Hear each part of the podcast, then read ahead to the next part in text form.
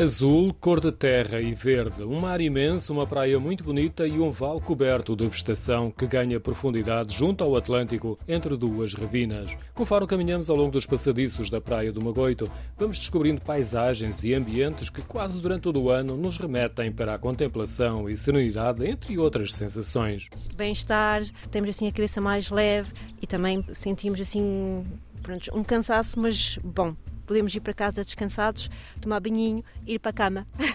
Falei com Cristina Teixeira na parte dos passadiços que contornam a riba entre a praia e o início da zona urbana. Descia a estrutura de madeira de um passeio quase diário. Fazemos a quase todos os dias, não, mas muitas vezes durante a semana vimos cá embaixo, mesmo só até ali, à beira-mar, só mesmo prontos para apanhar este ar eh, fresco que moramos aqui, por isso aproveitamos todos os dias. Nesta parte o percurso está rodeado de pinheiros e a encosta está pintada de verde. No ponto mais alto temos uma vista de conjunto da bonita e extensa praia do Magoito, com a língua de areal sempre protegida por outra falésia que vai até próximo da praia da Aguda. Os passadiços podem ser também o início de um percurso até lá. Quando está assim uns dias mais melhores, não é? Vamos mesmo até ao fundo, até à praia de Aguda. O caminho de regresso é também por aqui?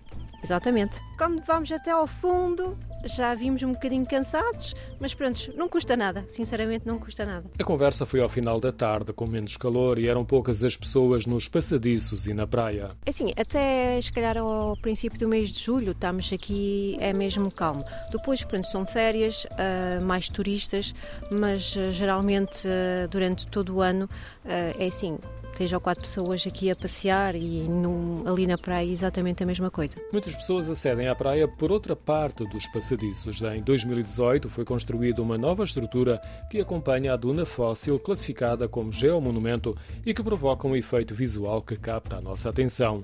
Há um ondulado de tons claros da cor da areia e mais escuros que parecem ter uma textura mais forte e que evita a erosão da duna.